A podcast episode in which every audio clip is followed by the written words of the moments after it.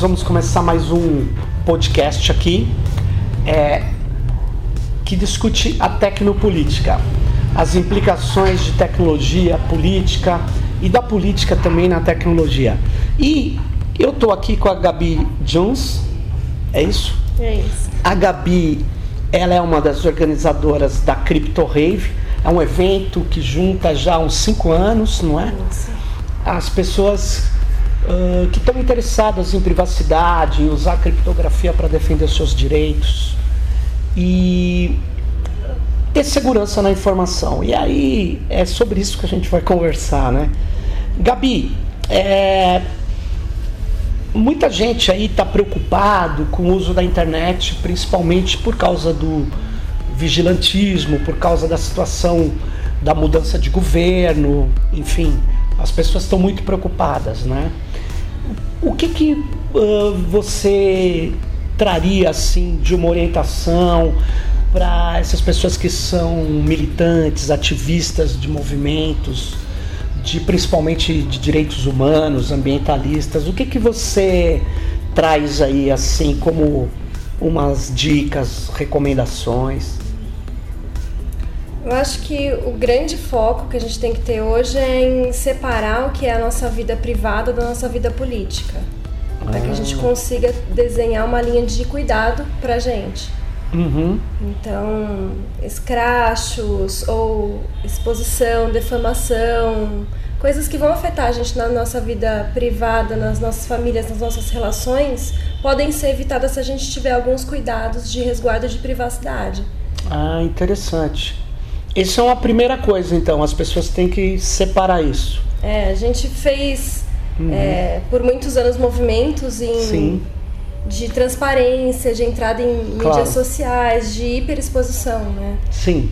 E é claro que a hiperexposição para a atuação política é importante, Uhum. porque ela movimenta, porque ela expõe a causa e, e chama mais pessoas.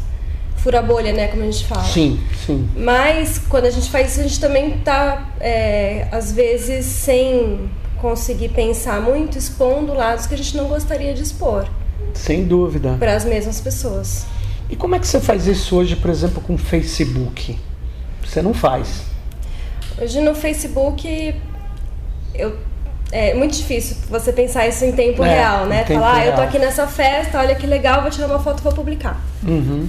É, mas essa foto, ela expõe alguma relação minha que eu gostaria que ficasse na minha vida privada. Então eu, eu começo a tomar decisões é, toda hora que eu vou publicar coisas Entendi. que fazem com que eu não publique muitas coisas que eu publicaria há um tempo atrás. Entendi. Quando eu não pensava sobre isso. E a história toda é muito é, recente pra gente, né? É uma questão de comportamento novo. É, você acha então que, é, por exemplo, esses grupos que são contra as liberdades, os direitos, eles vão explorar a vida pessoal desses militantes, é isso? É, esse tipo de atuação ele tem ac- acontecido Ah, recentemente, né? Ele aconteceu durante as eleições, com exposição Claro. principalmente de jornalistas. É, e eu acho que isso tende a acontecer mais. E de verdade é um prato cheio, né, para qualquer pessoa. Claro, Qualquer, eu também poderia fazer isso com alguém de quem eu discordo. entendi. Porque a vida das pessoas estão lá de todos os lados, né? Então as pessoas têm que saber separar isso. E, e, e que mais? Além do uso das redes sociais, o que, que você acha importante de orientar esses ativistas, esses militantes que usam as redes, assim? É, Eu acho que tem um tem um cuidado com um tipo de hackeamento de contas que que não é legal para expor pessoas.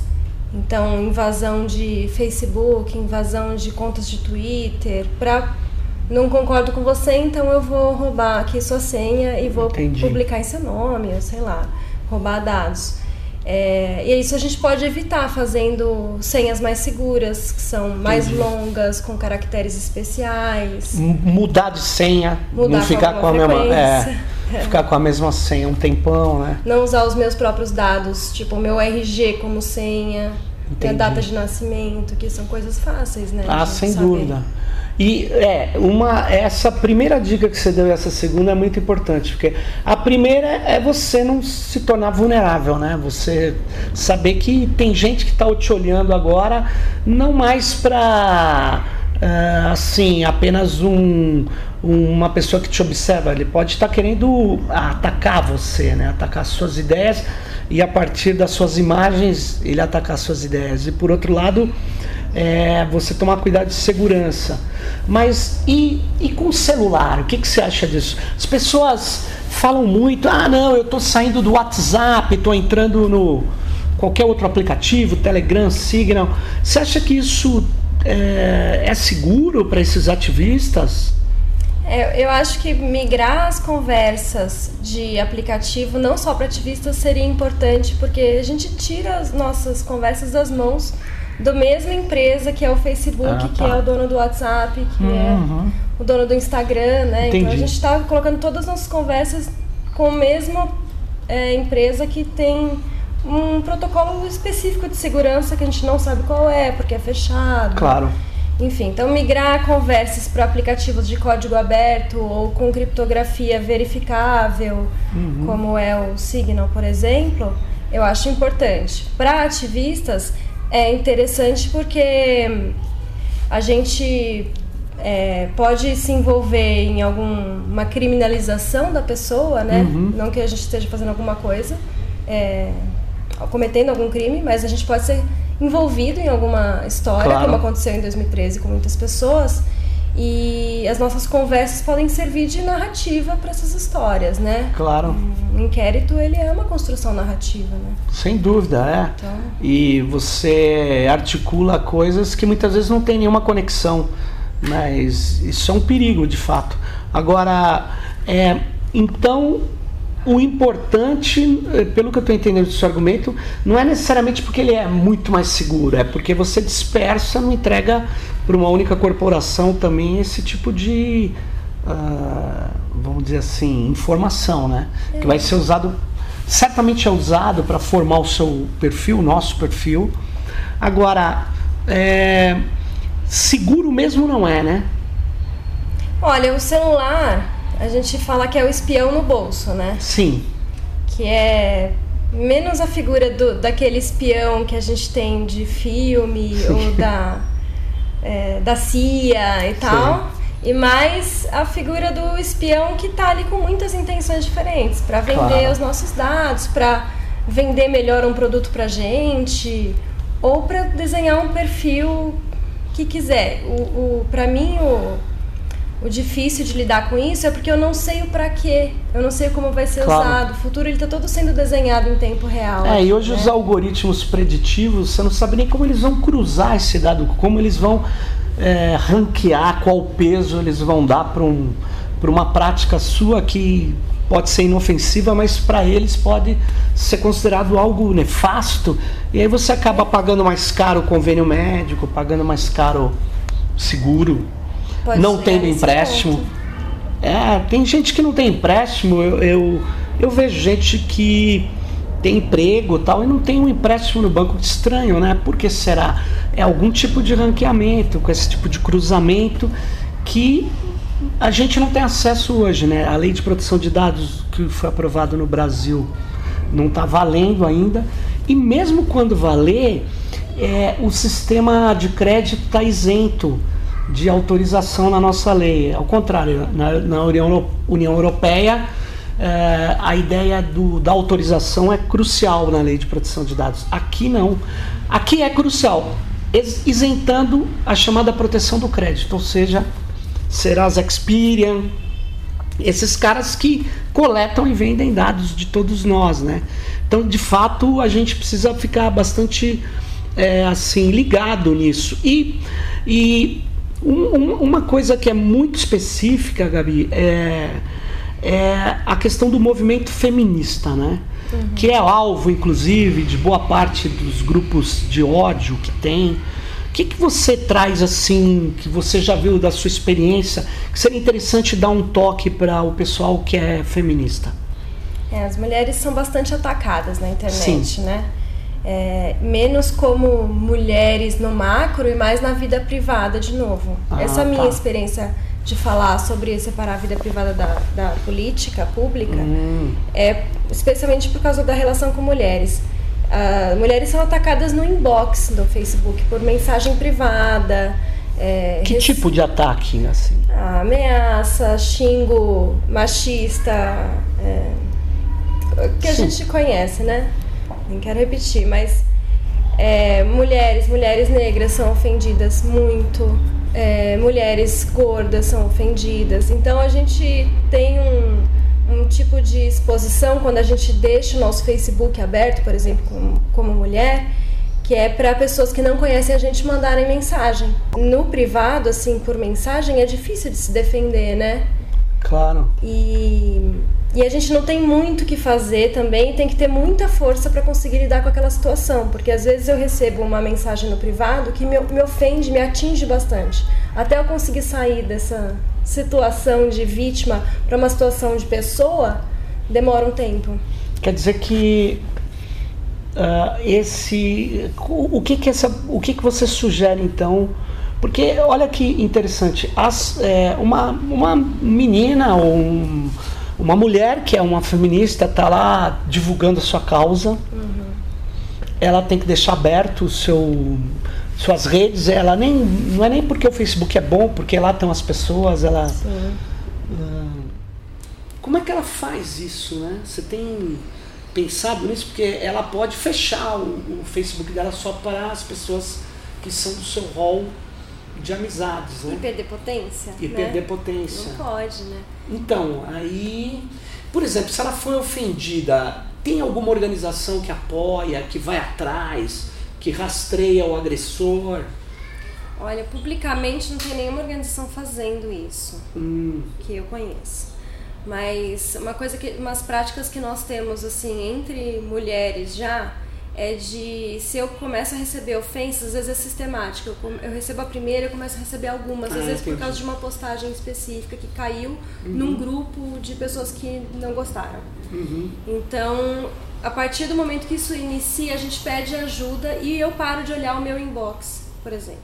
E Tá. uma amiga olha pra mim. Entendi. E printa, a gente printa, é, tira print das mensagens e apaga. Ou, tipo, eu, eu paro de olhar para eu não me afetar com aquela situação e não me Entendi. inviabilizar.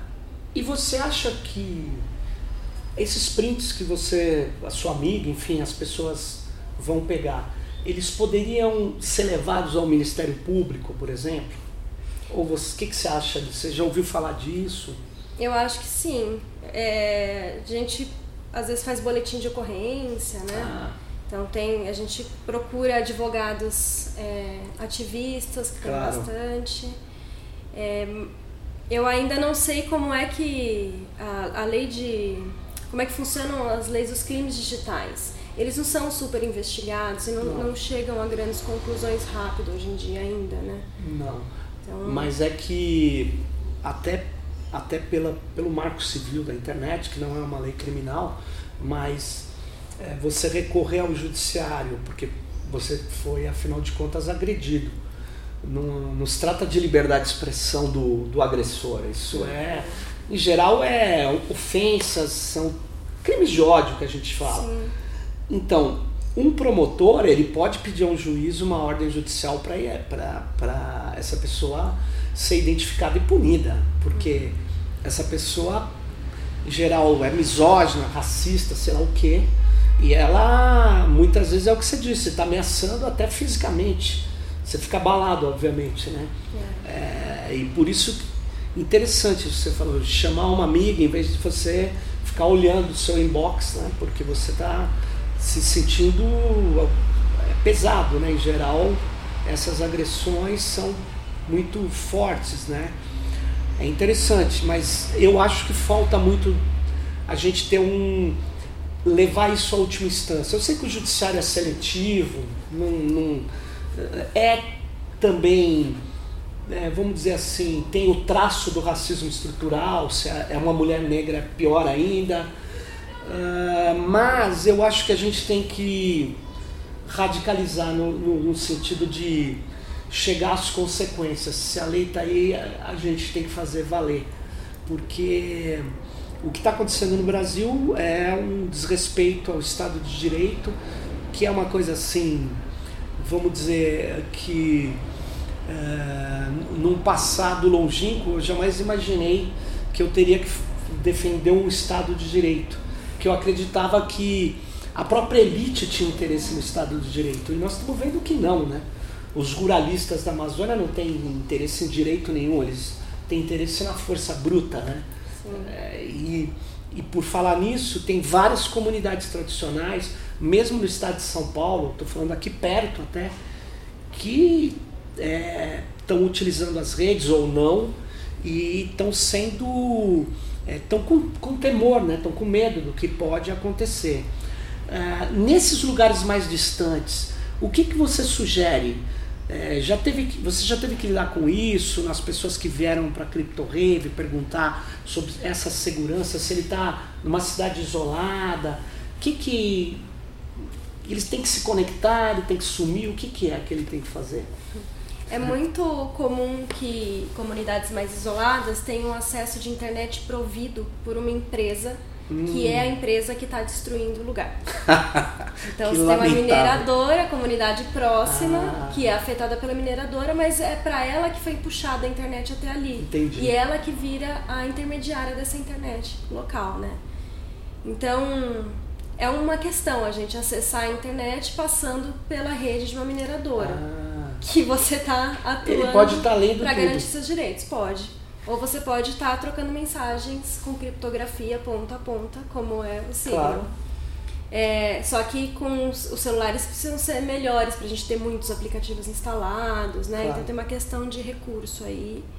É, mas a, o que a gente tem mais experiência de, de casos de vigilância de ativistas é, de comunidades tradicionais e tal, é de infiltração de pessoas. É mesmo? Tem um caso muito famoso, no caso de Belo Monte, estava uhum. na construção da usina, o movimento Xingu Vivo se reunia lá para é, contra a construção da usina de Belo Sim. Monte. Em uma das reuniões tinha um cara que era filho de uma pessoa da comunidade, uma mulher conhecida de todo mundo do movimento, filmando a reunião com uma caneta espiã. Nossa. Se a gente buscar na internet, vai ver vídeo dele contando essa história. É, o que aconteceu foi que foi descoberta a caneta espiã, porque ela é característica, dá pra ver que ela tem uma luzinha que acende, etc. E, e ele, ele contou então a história. Ele tinha uma carteira assinada, há alguns meses já ele recebia 5 mil reais de salário da empresa da Norte Energia. Uhum. E e tinha na caneta o vídeo, um vídeo do dia anterior, um cara ensinando ele a usar a caneta. E, e aí é, ele que falava que era a, uma coisa da, da BIM. E aí ele fez essa denúncia, tipo, na verdade ele fez, o pessoal obrigou ele a fazer um vídeo Sim. contando. É, e na sequência as, foi publicado um termo de cooperação entre a ABIN e a Norte Energia, falando que sim, a gente estava. É, a Norte Energia é uma empresa pública. A Norte Energia é um consórcio de empresas que estava construindo o Belo Monte, que está construindo o Belo Monte. Ou seja, empresas privadas, empresas em, privadas. conúbio ali com a ABIN. Uhum. Interessante, hein? Até então não revelado. Ah. Dias depois que foi revelada a história e publicada na internet e tal, já, aí veio esse documento assumindo um termo de cooperação entre. Na verdade, então você tem uma é, um uso aí complicado, né? Porque tem o, o a rede é usada para obter informação, vigiar, observar e ao mesmo tempo eles têm recursos para infiltração, né? Então é uma situação bastante difícil. Agora, é, por outro lado, é, esses movimentos, principalmente direitos humanos, né, eles é, eles estão usando a rede também para se articular, para organizar a defesa. Né? É, você acha que é, o, vai ter uma ampliação desses grupos de apoio? Porque tem muita gente querendo fazer coisas. O que, que a gente pode sugerir a uma pessoa que não é uma militante, mas é um advogado, é um sociólogo, é uma, uma pessoa de classe média que tem é, tempo para ajudar, o que, que eles poderiam ajudar todos nós a fazer essa proteção para esses ativistas todos aí? É bem interessante essa questão. Acho que advogados são muito, muito, muito bem-vindos. Muito importantes. É, a gente está com uma fragilidade né, nas leis de privacidade, nas leis de direitos uhum. é, digitais, que está em construção, as histórias estão em construção. Então é importante levar as últimas consequências, como você colocou. Uhum. Só que levar contra poderosos, né, uma claro. pessoa contra um poderoso, tipo, não vai dar você certo. precisa de apoio, inclusive técnico, alguém que te fale para. Muitas vezes você faz uma uma, uma denúncia e faz no lugar errado. É, Precisa isso. de orientação, sem dúvida. Gente que conhece o sistema. Agora, por justiça, exemplo, né? é, por exemplo, vários advogados que podem estar ouvindo a gente, sei lá, é, que querem ajudar, eles poderiam procurar o quê? Ah, os advogados ativistas, é. né? as organizações que já estão aí. Se ele é mais ambientalista, se ele tem essa preocupação, ele pode procurar, sei lá, é, ONGs que estão atuando nisso. É, Comissão de Direitos Humanos tem várias, né, grupos que atuam. Enfim. É, as, as organizações elas têm uma cooperação bem alta entre elas, claro. né? Então, se você é advogado tem acesso a alguma organização, vale eh, se voluntariar ou entrar em contato com ela e se ela puder, ela te encaminha para outras que podem estar precisando que mais. Que podem estar precisando, legal. Contar com a rede. Eu acho que a questão dos direitos humanos, da luta racial, das mulheres e do meio ambiente, elas estão meio no, no, na, front, no front, né? Vão levar a, talvez assim um ataque, já estão levando, né? Mas a partir do, da instalação do novo governo nós não sabemos o quão mais agressivo vão ficar esses esses grupos de, de ódio que eu chamo. Né? Então é interessante as pessoas tomarem é, cuidado, mas elas estarem na luta de defesa de direitos. Né? Por isso que a gente insiste em quem puder aparecer que apareça, que fale. Né? É, acho que uma parte importante é, dessa história toda é que o ativista, a militante, uhum. não são super-heróis, né? São claro. pessoas comuns e, e essa resistência e resiliência exigem muito é, estrutura psicológica. Então, além de uhum. advogados, seria muito importante que psicólogos também se envolvessem. Né? Olha, interessante, hein? A gente faz trabalhos muito legais é, de cuidados digitais, cuidados psicossociais entre mulheres. Os movimentos ah. de mulheres negras têm uma experiência muito boa nisso.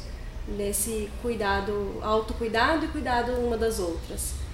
É, mas os movimentos indígenas, por exemplo, que são quem está no front, no front com a vida em risco, Entendo. precisa desse apoio também, né? além do apoio jurídico.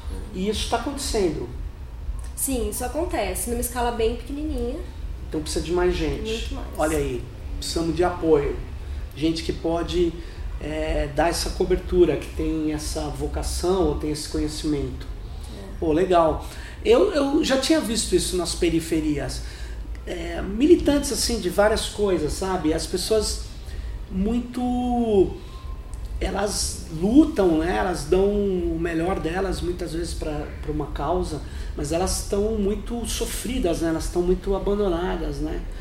É, sei lá, eu acho isso um, um, um, algo Assim, eu ouvi uma vez um terapeuta, não sei bem se ele era psicólogo, é, mas ele estava dizendo que ele achava que tinha que ter coletivos que fizessem, desse apoio para as pessoas, que achava que isso era uma questão crucial, porque é, além da crise econômica tal, tem essa pressão, né? essa, esse esse ataque todo e isso precisava ser é, enfrentado uh, de uma maneira solidária. Isso tinha impacto psicossomático, né? Uhum. Interessante isso. Mas eu achei que isso estava assim meio perdido. Muito bom. E se o pessoal tiver aí condição de ajudar, entrar em contato com essas entidades, as entidades se falam muito. Muito. Essas ONGs podem ajudar a a fazer uma diferença, né? Quem está nos ouvindo, que puder dar um, uma força, bem legal. Mas e aí, Gabi, você tem é, que perspectiva para o que vem? Conta aí pra gente. O que, que você acha que vai rolar aí? É, eu, eu me preocupo um pouco com, com as com a polarização muito grande de pessoa física contra pessoa física, assim. Sei. que para além de novo do imaginário dos filmes, dos governos que são é, que estão vigiando a vida das pessoas Sim. e tal. Sim, a gente está com um arcabouço de vigilância muito grande, né, com uma tecnologia distópica que a gente não consegue Nossa. mais olhar para a internet, olhar para a tecnologia de um jeito utópico e bonito, como a gente fez há claro. 15 anos atrás. Então a distopia ela tá na nossa cara, né? Então eu acho que pro, pro ano que vem, é, para além da distopia tecnológica que a gente já sabe que a vigilância é alta em cima da vida privada, é, eu acho que tem um cuidado que a gente já experimentou durante as eleições nas relações de pessoa com pessoa, é, nos crachos de jornalistas, nessas é, destruições da, das vidas das pessoas que vão para muito além de a pessoa continuar sendo militante ou ativista, né? Entendi. né? Da produtividade dela. Claro. Vai para para a vida dela, para o direito de existir de, de, cada um, né? E se desenvolver e ser um, uma pessoa no mundo. Então é uma violência que de destruição que a gente pode cuidar um pouco mas que eu acho que essa violência ela tende a aumentar com a polarização, com, a, com o desgaste do direito à opinião diferente, Entendo. né? Ah, mas então uma das coisas que eu acho que é muito importante é efetivamente garantir esse direito, né? Mostrar que não é legal você atacar o diferente com violência. Né? Isso tem que ser. Eu me lembro de uma época, não faz tanto tempo assim, que isso era feio, você atacar as pessoas com pois é. violência. É eu acho que a gente tem que recuperar a ideia da, do respeito ao debate, né? Não é porque eu posso ter uma divergência com você que você virou uma, uma inimiga, ou muitas vezes, mesmo que você seja uma pessoa com opiniões muito controversas, é, opinião, as pessoas numa democracia, elas têm o direito e, e devem expor até para melhorar a nossa condição, nosso debate, né? Isso não está acontecendo de fato. Isso não está acontecendo. É claro que é... opinião não é agressão, né? Não, opinião então, não é então, agressão. Por exemplo, eu não posso te agredir, falar que era meu direito de opinião, não. óbvio. Mas a gente vai precisar achar essa linha aí que divide o que, que é. Eu acho que o resultado da eleição, o debate na eleição que não existiu, foi na verdade uma guerra de ataques, né? São enfrentamentos, ataques de um lado e outro e o que é pior, né? Eu estou vendo na Espanha agora, em Andaluzia, na eleição, a, a, a técnica é a mesma. É, há uma radicalização, mas é, é nítido que é uma estratégia de um lado. É um lado que defende o racismo, que defende o ódio, que defende que tem problemas com a posição que a mulher ocupou na sociedade, uhum. porque perde esse espaço mesmo e tem que perder porque era descabido a situação que estava colocado, é, que tem problemas com num país como o nosso é, com o negro fala-se que não tem racismo, imagina, mas na, na minha universidade uma coisa que me sensibilizou muito pode ser até um jargão, mas eu não conhecia. Eu nunca tinha pensado nisso. É, tinha um cartaz assim: quantos professores negros você teve? Eu não tive nenhum. Eu nunca tive um professor negro num país como o nosso. Aí, eh, quer dizer, você fala, ah, isso não é nada. É, quer dizer, como não é nada? É. Então, então, esse grupo, é, eu tenho lido muito isso e estou cada vez mais convencido é, que é um movimento, uma articulação que foi uh, muito em torno do Trump, alt-right. Eu tenho falado muito disso porque me impressionou muito a estratégia de destruição do outro que você estava falando. É. Não é um debate, é, um, é uma pancada, não é, é, não é divergência, não é caminhos que nós vamos discutir, é uma coisa. E, e, de fato ela agride a pessoa, é, é, quase que uma eliminação física. Ela com intenção de é, destruir, né? É com intenção. Eu posso te ferir sem intenção. Claro, claro. Você falar alguma coisa que é muito. E te incomodar, e te ferir, claro. Mas quando eu produzo alguma coisa que tem intenção de ferir ou mais destruir, claro. eu tô nessa estratégia de eliminação que a gente sabe onde vai dar, né? É isso. Então nós temos que recuperar é, isso tem que se voltar a ser feio. O que eu quero dizer é o seguinte: isso, é, essa violência, é, nós não podemos aceitar. Então, é isso. É, a gente tem a linha da violência. A gente tem que falar: não aceitamos. É, nós aceitamos o debate, mas não a violência. É isso. Pessoal, aqui no Tecnopolítica, com a Gabi, Obrigado, Gabi. Obrigada. E espero que você tenha gostado e a gente vai continuar. Força. Força pra gente.